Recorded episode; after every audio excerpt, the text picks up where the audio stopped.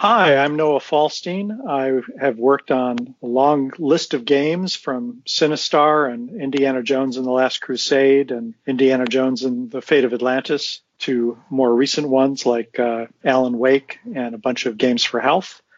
And I hope you enjoy listening to Gain Inside.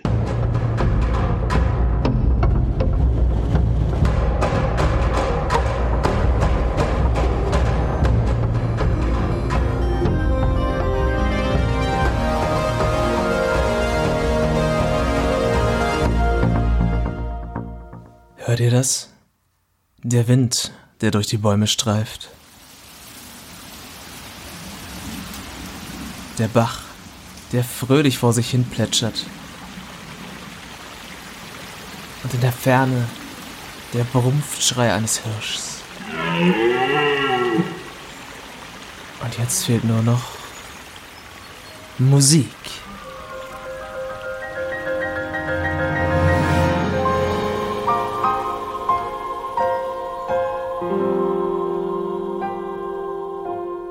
Nach diesem fulminanten Intro heiße ich euch herzlich willkommen zu Gain Insight, der Podcast von Gain, dem unabhängigen Magazin für Videospielkultur. Mein Name ist Benjamin Horlitz und ich bin heute alleine hier. Ich mache heute den Alleinunterhalter, liebe Zuhörer. Es freut mich sehr, dass ihr auch heute wieder eingeschalten haben zu dieser neuen Folge.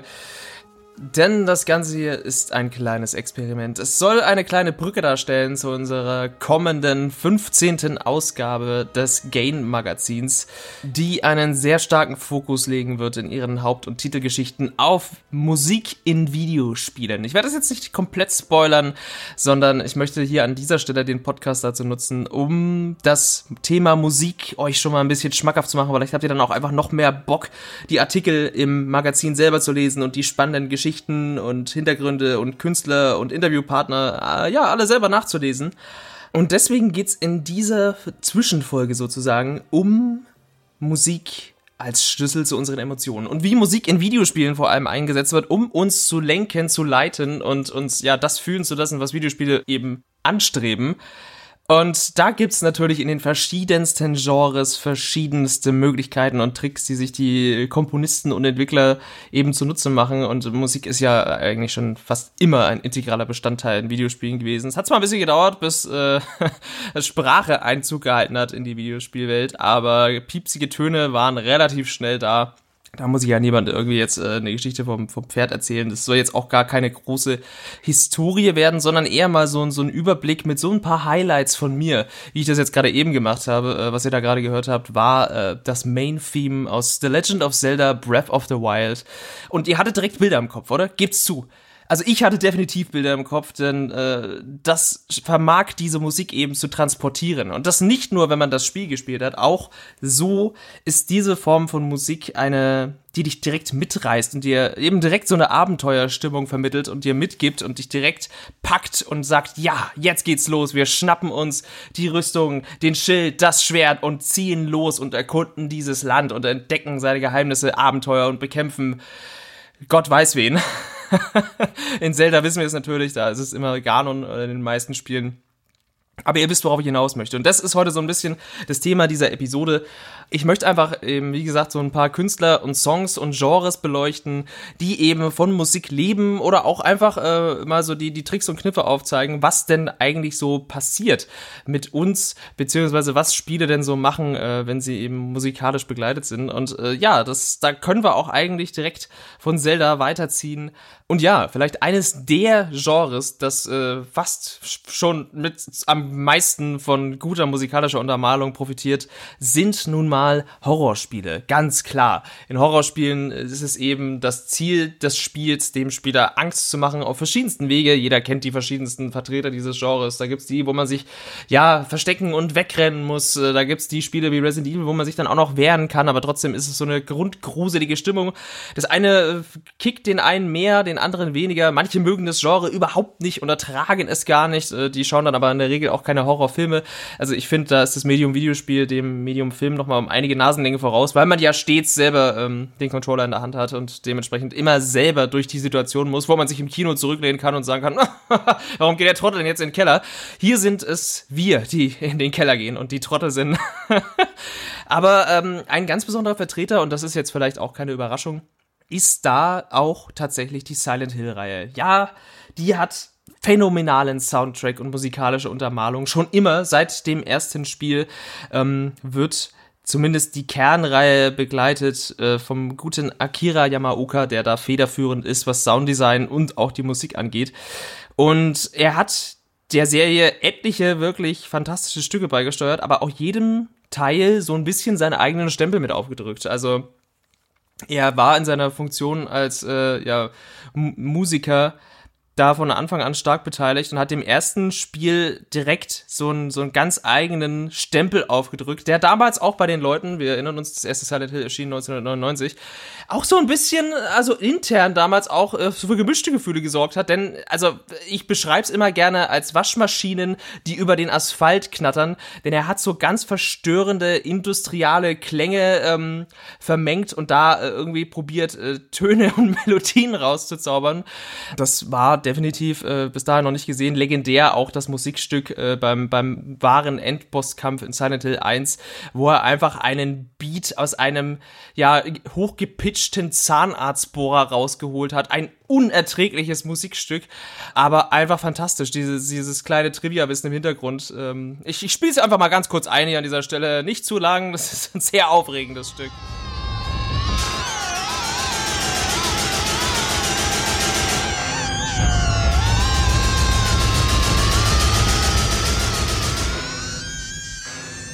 Und ja, da war er, der Zahnarztbohrer und die äh, schlagenden Trommeln, also wirklich ein, ein würdiges Theme für einen Endboss in diesem, diesem ja, wahnsinnigen, wahnsinnigen Spiel, mit, was mit seiner Albtraumästhetik besticht. Aber ja, er hat seine Arbeit natürlich dann auch fortgesetzt und das zweite Spiel hat ja einen sehr, sehr, sagen wir mal, großen tonalen Wechsel gehabt, vor allem auch im Vergleich zum ersten. Und das zweite Spiel ist ja auch legendär, ne? Das ist ja das, wonach immer noch alle schreien, dass das beste Horrorspiel aller Zeiten, etc., etc., da will ich jetzt gar nicht so sehr in die Tiefe gehen, aber Akira Yamaoka hat auch da die Musik an die Themen des Spiels angepasst. Wer Silent Hill 2 nicht kennt, äh, im Grunde handelt es ähm, ja sich hier um die Geschichte eines jungen Mann namens James Sunderland, der in die Stadt Silent Hill fährt, nachdem er einen Brief seiner toten Frau bekommen hat, um sie zu suchen. Also ihm ist eigentlich völlig bewusst, dass seine Frau tot ist, aber er möchte dem halt eben nachgehen, wie man das eben so macht als guter äh, Horrorspiel-Protagonist. Und äh, wir sind dann natürlich auch in der Rolle von James. Und Silent Hill 2 ist im Kern eigentlich für mich persönlich in Form gegossene Depression als Videospiel. Nicht, dass das Spiel dich irgendwie fertig macht, in dem Sinne, dass es so schwer ist oder irgendwie keinen Spaß macht. Ganz im Gegenteil, es ist auch ein sehr, sehr grundsolides Survival-Horror-Spiel. Aber ich glaube, dass dieses Spiel mit einer der besten Repräsentationen der, der, der Stimmung von Depression irgendwie ist. Also es ist für mich so ein typisches Herbstspiel, das lege ich gern mal rein, wenn es draußen so langsam düster wird, die Tage werden kürzer, es ist Schmuddelwetter, das Laub fällt vom Baum und dann hören wir Tracks wie diesen.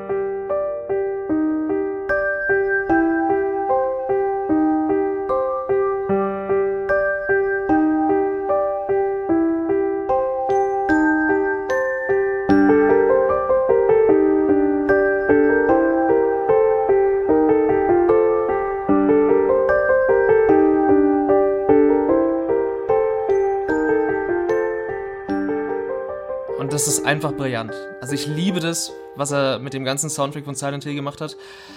Vor allem vom zweiten, weil das hat so ein, so ein grundlegendes Theme, was sich durch sehr viele seiner Musikstücke durchzieht. Dieses Ein- und Ausatmen, in dem der Song nach oben geht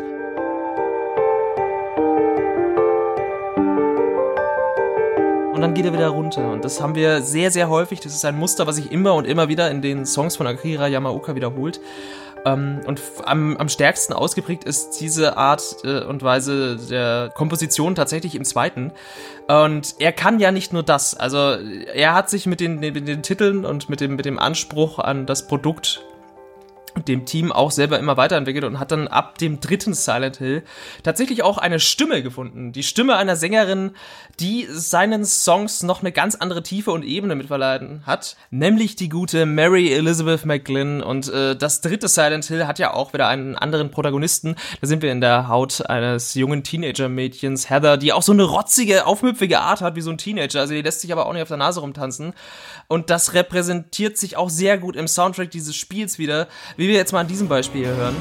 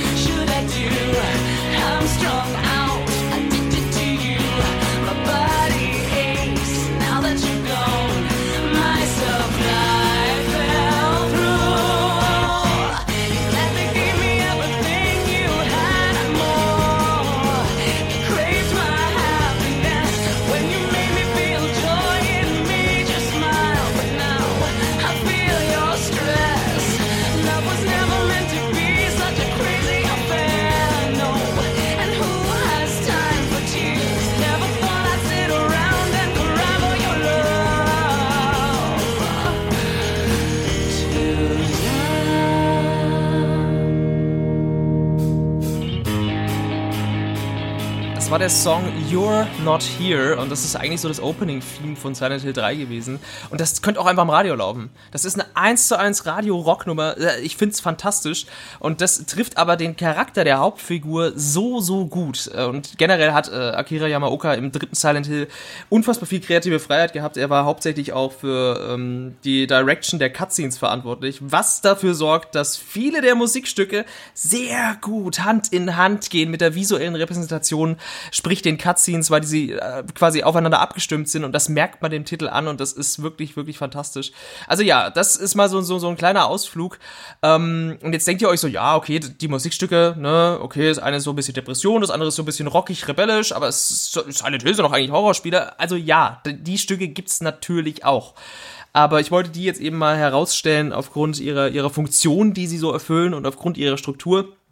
Und beispielsweise auch das äh, in Anführungszeichen aktuellste Silent Hill Spiel, das äh, ja quasi äh, totgeborene Silent Hills, der Playable Teaser, das Spiel, das Konami beerdigt hat und äh, auf ganz, ganz vielen PS4s vielleicht noch verbleibt oder auch nicht. Und wenn, dann werden sie wahrscheinlich auf Ebay zu horrenden Preisen verhökert. Das Spiel, was die Horrorszene äh, ja 2014 so ein Stück weit wiederbelebt hat durch seine innovative Idee und der Art und Weise, wie es Grusel arrangiert hat. Das wäre nochmal ein ganz eigenes Thema, also was dieses Spiel generell so besonders macht.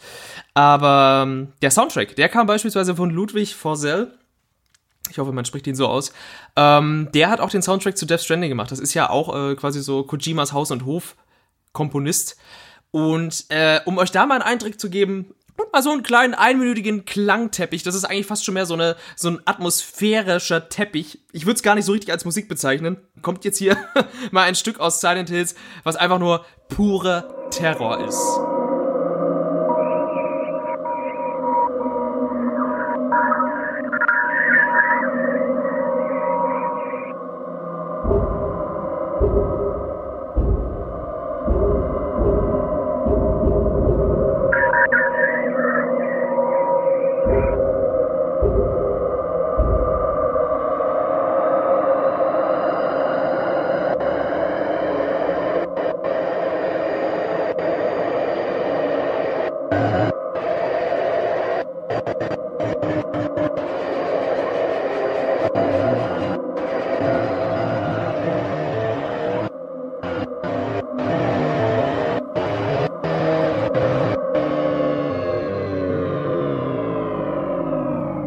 Und hier haben wir es wieder, ne? Hier haben wir wieder ein ganz, ganz gutes Beispiel. Es transportiert direkt eine andere Stimmung. Ich weiß nicht, wo ihr euch gerade befindet. Vielleicht seid ihr gerade in der Bahn, vielleicht sitzt, seid ihr zu Hause oder sonst irgendwo. Ihr lauft nachts durch den Park beim Joggen. Dann wäre dieser Track wahrscheinlich ein bisschen anders in eurer Wahrnehmung gewesen. Ähm, und genau das macht Musik. Musik schafft es, Stimmungen zu transportieren, wie es vielleicht sonst nur Gerüche können. Also das weiß man ja, das Geruchszentrum ist direkt mit dem Erinnerungszentrum in unserem Gehirn verknüpft, deswegen ähm, wenn uns gewisse Gerüche in die Nase steigen, dann haben wir Erinnerungen an, keine Ahnung, das Essen bei der Oma oder die erste Liebe etc. etc. Ähm, und ähnlich geht's mit Musik. Das trifft uns halt, wie gesagt, mitten ins Herz. Ne? Also äh, nicht nur nicht nur Horror oder Abenteuerstimmung und Grusel, sondern auch generell kann Musik auch, und das ist ja auch keine, kein unbekanntes Wissen, schon auch für so tranceartige Zustände sorgen. Ne? Also man kennt das ja auch, äh, nicht nur aus der frühen Menschheitsgeschichte, sondern generell. Äh, wir Menschen haben ja nicht umsonst Instrumente erfunden. Und wir sind auch die Spezies, die sich damit schafft, irgendwie in tranceartige Zustände zu versetzen. Und das geht in Videospielen teilweise auch. Und zumindest geht's mir manchmal so, denn es gibt so Titel, die das tatsächlich sehr gut reproduzieren können. Also für mich ein, ein ganz starker Vertreter, wo halt einfach der visuelle Look, das Gameplay und vor allem die musikalische Untermalung so, so gut zusammenkommen, ist einfach Hotline Miami. Das ist jetzt auch kein Geheimnis und jeder kennt das Spiel, hat es vielleicht auch schon durchgespielt oder zumindest mal den Namen gehört. Es ist dieser wirklich ultra brutale Top-Down-Shooter, in dem man wirklich im Sekundentakt stirbt und es hat allein schon dadurch, dass man direkt wieder instant respawnen kann auf Tastendruck, auch so eine arcadiges Feeling und du hast ständig dieses und noch ein Versuch und noch ein Versuch und noch ein Versuch Gefühl, was ohnehin dich schon in so ein einfach in so einen Loop reinbringt, so dieses ah fuck it, ne, du bist innerhalb von einer Sekunde bist du wieder drin und machst einen neuen Versuch und einen neuen Run. Aber dann kommt die Musik noch dazu, die dich halt wirklich peitschend antreibt und Hotline Miami hat ja auch viele viele ja Songs beziehungsweise halt von verschiedensten Künstlern aus der Trance Szene am Start gehabt, aber auch äh, natürlich auch ein paar paar eigene Kompositionen, die dann eben auch ähm, nur dem Spiel vorbehalten sind sozusagen. Und da sind einfach Songs dabei, die es eben schaffen, dich in diese Stimmung zu bringen, zusammen mit dem Gameplay, was ultra brutal ist und dich halt eh immer und immer und immer und immer wieder in diesen Loop bringt. Hat es Hotline Miami auch bei mir geschafft, mich wirklich in so ein, in einfach so eine Trance reinspielen zu lassen, dass du so einen richtigen Tunnelblick kriegst. Also, wie gesagt, wenn du, wenn du so, wenn du so einen Song hörst.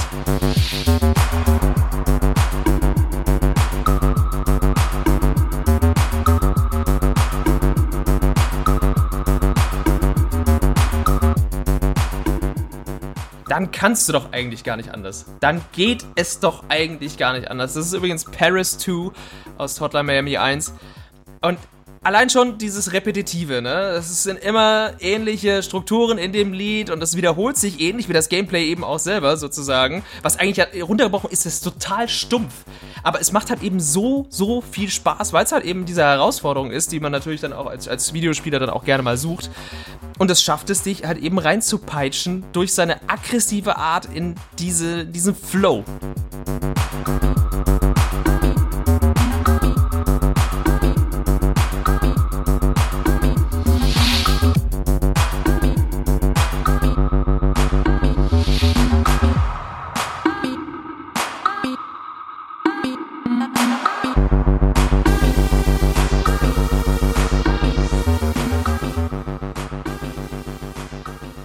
Aber das kann nicht nur Hotline Miami.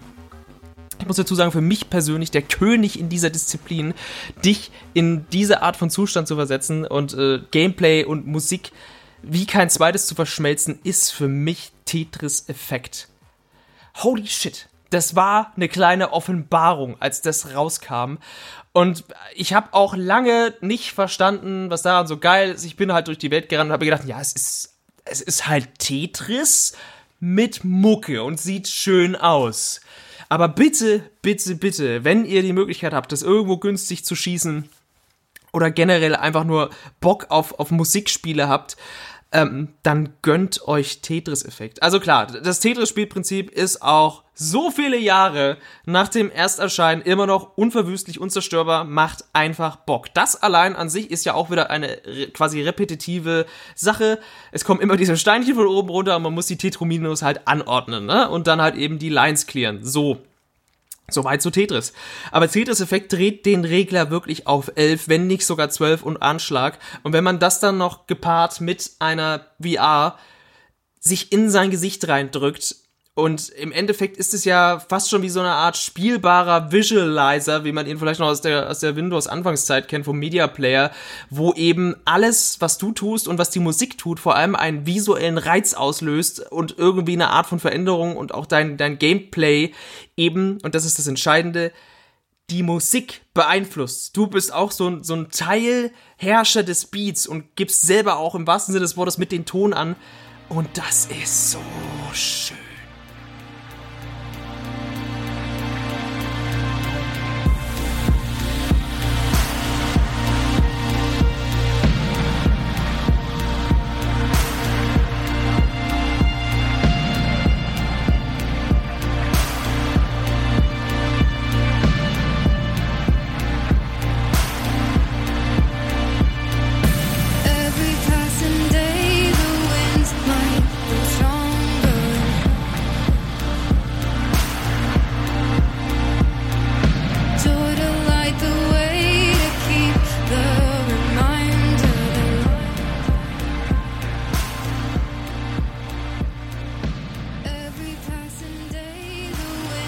Habe ich hier noch einen der ruhigeren Songs angespielt. Das ist übrigens Connected aus dem Tetris Effect Soundtrack. Das ist auch der Song des ersten Levels, wenn man den Singleplayer-Modus startet.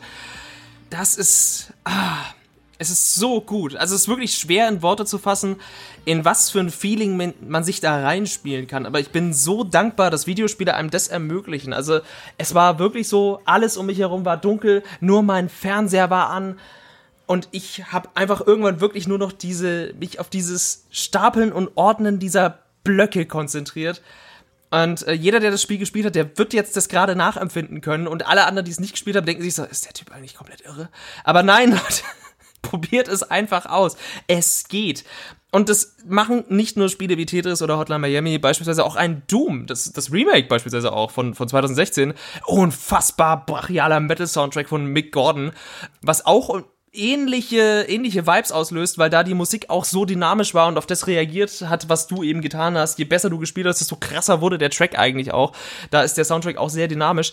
Aber ich sag mal, die Krönung setzt das kürzlich erschienene Bullets per Minute einfach dem Ganzen auf. Denn es verbindet Ego-Shooter mit Rhythmusspiel im wahrsten Sinne des Wortes, wo man tatsächlich taktisch durch die Arenen springen muss, so ein bisschen wie in Quake 3 und Gegnerwellen wegballern muss, aber zum Beat der Musik schießen, nachladen und springen muss. Holy fucking shit. Als ich das das erste Mal gesehen habe, habe ich gedacht, okay, dass da noch nicht früher einer drauf gekommen ist, das ist ja genial. Das Ganze klingt ungefähr so.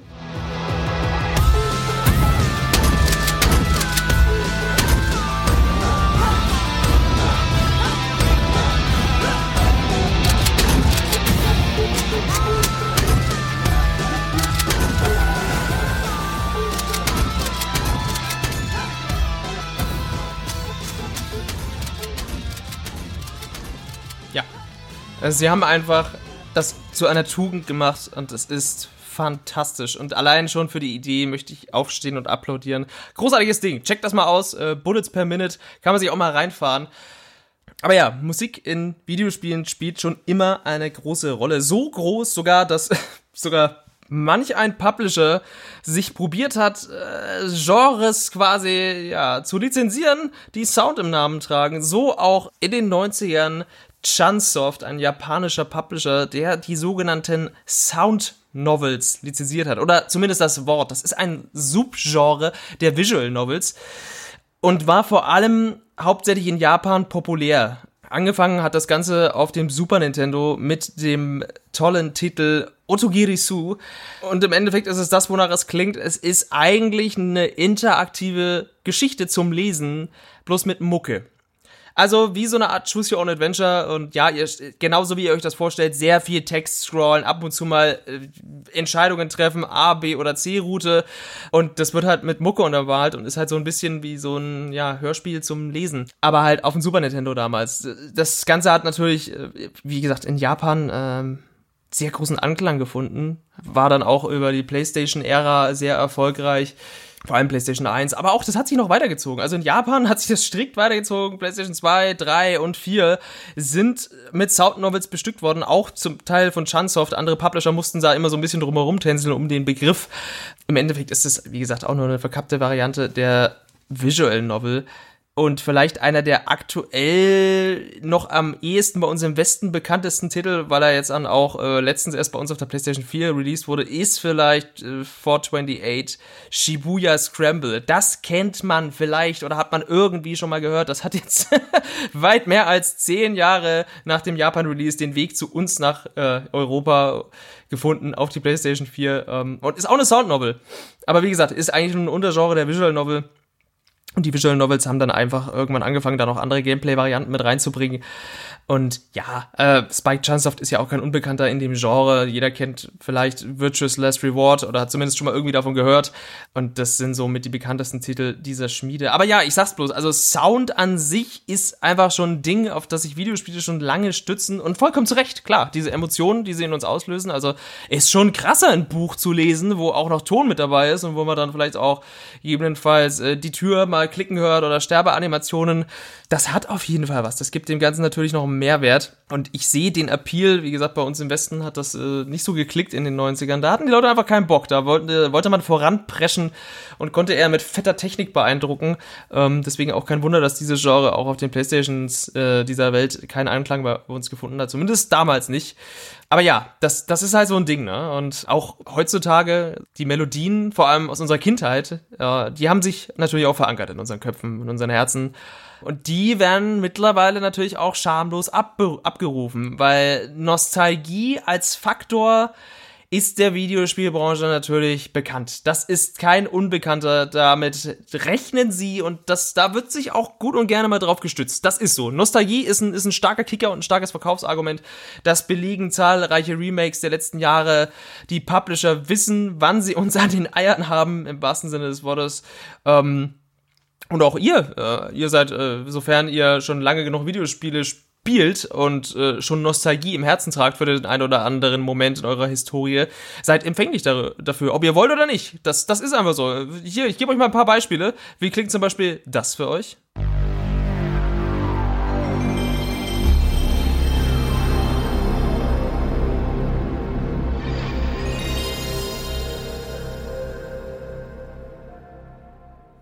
Oder das?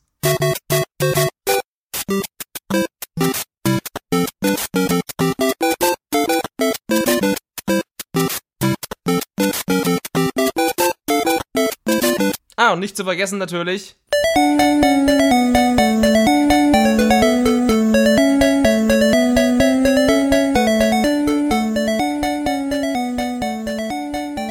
Ja, ne? Das waren jetzt aber mal drei kleine, drei kleine Sample, die dem einen oder anderen vielleicht ein wohliges ins Gedächtnis zaubern. Aber ja, das, das ist so, ne? Das ist das Perfide daran, dass die Nostalgie auch vollkommen schamlos gegen uns verwendet wird. Aber manchmal ist es auch einfach unfassbar gut. es ist ein einfaches Spiel, was sie, was sie damit haben, aber für mich beispielsweise äh, dieses Jahr als wirklich sehr, sehr starker Vertreter in der Nostalgie-Schiene, was die musikalische Bedienung angeht, meiner, meiner Gelüste, ist beispielsweise das Final Fantasy VII Remake, was für mich einen der, der unfassbarsten, modernisiertesten Soundtracks aller Zeiten mit sich gebracht hat, weil also die, die Melodien sind legendär von Nobuo Uematsu, ne? also der, der Haus- und Hof-Musiker von Square, ähm, hat ja damals schon 1997 fürs Original ähm, aus dem PlayStation Soundchip einiges rausgeholt. Und diese piepsigen, teilweise noch ein bisschen krude anzuhörenden Songs so zu nehmen und die so durch die Mangel zu drehen, das war für mich unfassbar.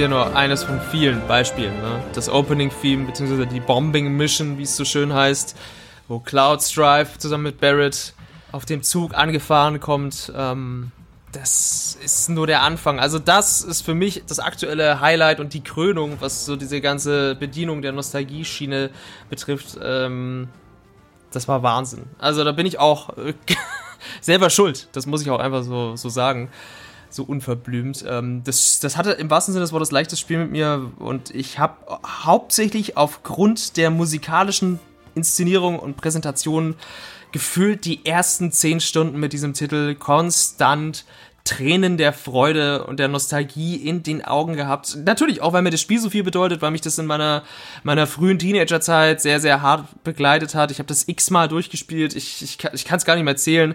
Umso mehr habe ich mich natürlich auf dieses Remake gefreut, aber ähm, ich hätte nie gedacht, dass mich die Musik so catcht und dass es mich so ergreift teilweise. Ähm, Wahnsinn. Also ja, da bin ich schuldig im Sinne der Anklage.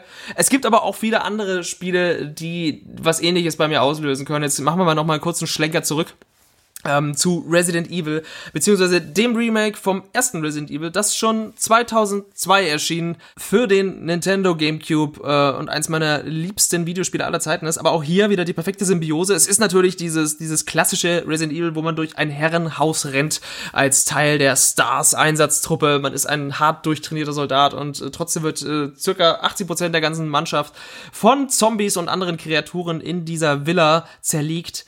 Aber es gibt einen Raum, wenn man ihn findet, beziehungsweise ein Musikstück, wo man sich einfach nur ein Loch im Bauch freut, wenn diese Melodie anfängt zu spielen.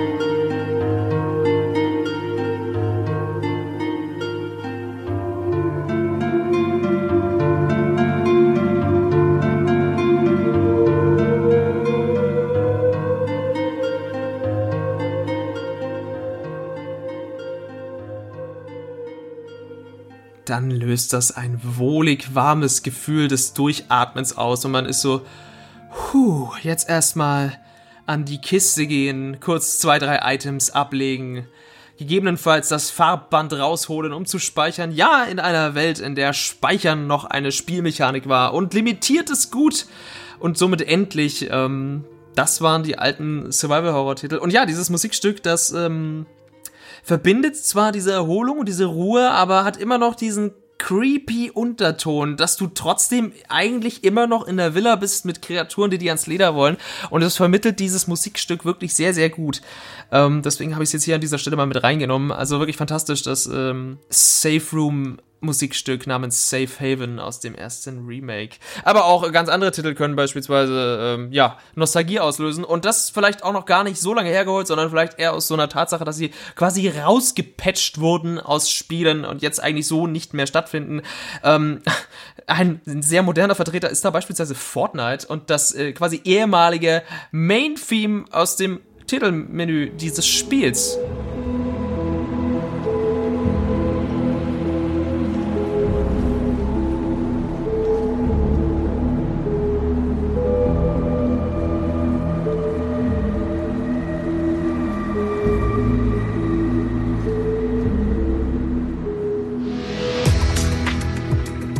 Das treibt dem einen oder anderen doch vielleicht auch eine, eine wohlige Nostalgieschauer über den Rücken. Und das ist noch gar nicht so viele Jahre hier, aber trotzdem haben Spieler und Menschen da draußen schon nostalgische Gefühle für ein Musikstück, das jetzt so nicht mehr beim Booten dieses Spiels eben kommt. Es verrückt. Also es geht natürlich auch hier alles schneller, ne? so wie sich halt die, die Spielebranche schneller weiterentwickelt und ähm, manche Genres auch einfach keinen Halt machen und vor allem Fortnite ist ja ein Paradebeispiel dafür, wie Games as a Service eigentlich zu laufen hat in dem Sinne. Ähm, gut, das ist ja eigentlich nochmal eine ganz eigene Entität, ne, was da eigentlich los ist und äh, Trailer und Filmpremieren und Konzerte innerhalb eines Videospiels gehalten werden. Es ist verrückt. Leute, wir leben in einer verrückten Zeit. Aber ja, auch Fortnite hat schon seine, seine äh, ja, Krallen in den ein oder anderen Spieler von Anno dazu mal geschlagen und lässt ihn jetzt äh, wohlig aufhorchen und ähm, ja, das äh, geht natürlich auch mit anderen Titeln wie, keine Ahnung, Super Mario oder Halo. Man könnte hier noch so viele anhängen. Also ja, ihr seht schon, es ist dieser Kicker, der eben gebraucht wird. Der wird gebraucht. Spiele würden ohne Musik nicht so funktionieren. Sie würden uns so nicht abholen. Auch ein Death Stranding, in dem man endlos durch die Gegend latscht und sie es geschafft haben, das alleinige Laufen zu einer Spielmechanik, zu einer wahren zu formen und das vielleicht der wirklich erste echte Walking Simulator ist ähm, lebt von diesen Momenten, in denen man durch die Pampa latscht und da plötzlich einfach so ein Song von so einer Indie-Rock-Band angeht. Und du guckst über diese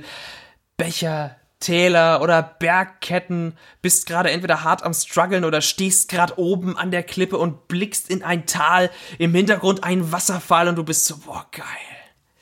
das ist gerade ein Moment. Das hat Death Stranding für mich tatsächlich sehr, sehr, sehr, sehr, sehr, sehr gut gemacht. Ähm, das hat, davon hat das Spiel für mich gelebt. Also auch natürlich von dieser kruden Story und man wollte natürlich schon wissen, was da abgeht und dem typischen Kojima-Wahnsinn, ja, ja, ja, ja, klar. Aber für mich war relativ schnell klar so, diese kleinen musikalischen Momente, das ist eigentlich mein Highlight in diesem Spiel. Das kann man auch schwer in Worte fassen, wenn man das nie gespielt hat. Und so blöd wie das klingt, aber ich glaube, es hat wirklich das Laufen oder Wandern oder jeder, der, der irgendwie mal gesagt hat, so heute packe ich meinen Rucksack und jetzt zack ab Jakobsweg oder sonst irgendwie gerne mal in den Bergen wandern geht und das vielleicht auch alleine macht oder so. Ich glaube, das Spiel hat das schon sehr gut eingefangen. Dieses Feeling von du allein mit dir selbst und deinen eigenen Gedanken und vielleicht gerade dem dem Struggle, den du hast im Leben oder dem Weg, der gerade vor dir liegt, auch sprichwörtlich. Und dann kommt einfach ein geiler Song, der entweder die Stimmung gerade sehr gut einfängt ähm, oder dir irgendwie gerade neuen Mut gibt oder, oder Hoffnung. Ja, das war Death Stranding für mich. Super, super gut. Es hat mich auch sehr beeindruckt, musikalisch, muss ich sagen. Aber ja, so leicht haben sie einen dann eben an der Backe. Ne? Also ich meine, ich könnte dir noch 10 Millionen weitere Beispiele bringen, ähm, weil ja auch jeder aus seiner Ära so gewisse Songs einfach ähm, im Kopf hat, die, die ihn einfach triggern. Positiv natürlich, hoffe ich. Und ich möchte auch gar nicht so weit vorweggreifen, denn auch unsere Redaktion und natürlich auch unsere Leser da draußen haben ihre Lieblingssongs zusammengetragen. Das soll hier, wie gesagt, nur so ein kleines Bindeglied werden zur 15. Ausgabe Gain, die bald, bald in euren Händen sein kann, wenn ihr sie denn vorbestellt, ihr lieben Mäuschen. Oder auch einfach dann holt, wenn sie released ist. Das ist ja kein Problem deswegen werde ich jetzt dann an dieser Stelle mich auch mal wieder so langsam ausklinken. Ich denke, ich habe euch den ein oder anderen musikalischen Moment mit an die Hand geben können. Aber wir kommen jetzt nochmal zurück zu Zelda. Wir machen den großen Kreis zu und wir haben begonnen mit The Legend of Zelda Breath of the Wild und wir werden enden mit dem Main Theme beziehungsweise dem Titelthema von The Legend of Zelda Ocarina of Time. Ein Videospiel 1998 erschienen auf dem N64 das für viele wirklich ein, ein ganz, ganz entscheidender Meilenstein in ihrer Spielhistorie ist. Und ähm, ach, wenn dieses Piano ertönt, Leute, oder?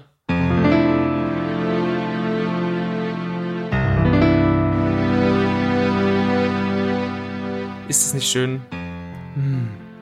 Und mit diesem wohlig warmen Gefühl, dieser Decke aus Nostalgie, möchte ich mich an dieser Stelle verabschieden und lasse das Ganze noch in einen Medley übergehen zu einem neueren Zelda-Titel, beziehungsweise einem Spin-off namens Cadence of Hyrule, was dieses Theme aufgegriffen hat und es nochmal wie ein Matchball verwandelt hat. Und wenn ihr das mögt, was wir tun, wir, das Gain-Magazin und der Podcast Gain Insight, dann abonniert uns, lasst uns eine Review da, schreibt uns auf unserer Homepage oder auf den sozialen Kanälen. Klickt euch sehr gerne ein Abo für Gain, denn unterstützt offenen, ehrlichen und vor allem unabhängigen Videospieljournalismus. Wir machen das alle immer noch ehrenamtlich. Das bedeutet, wir bekommen keinen Cent. Wir bekommen nur eure Liebe. Und das Geld, was wir einnehmen, kippen wir straight in die Druckerei, um die Magazine eben zu machen. Und deswegen unterstützt das, wenn ihr Bock drauf habt und noch in 2020 ein geiles Videospielmagazin mit Substanz lesen wollt. Ich bin raus. Ciao, es war sehr schön.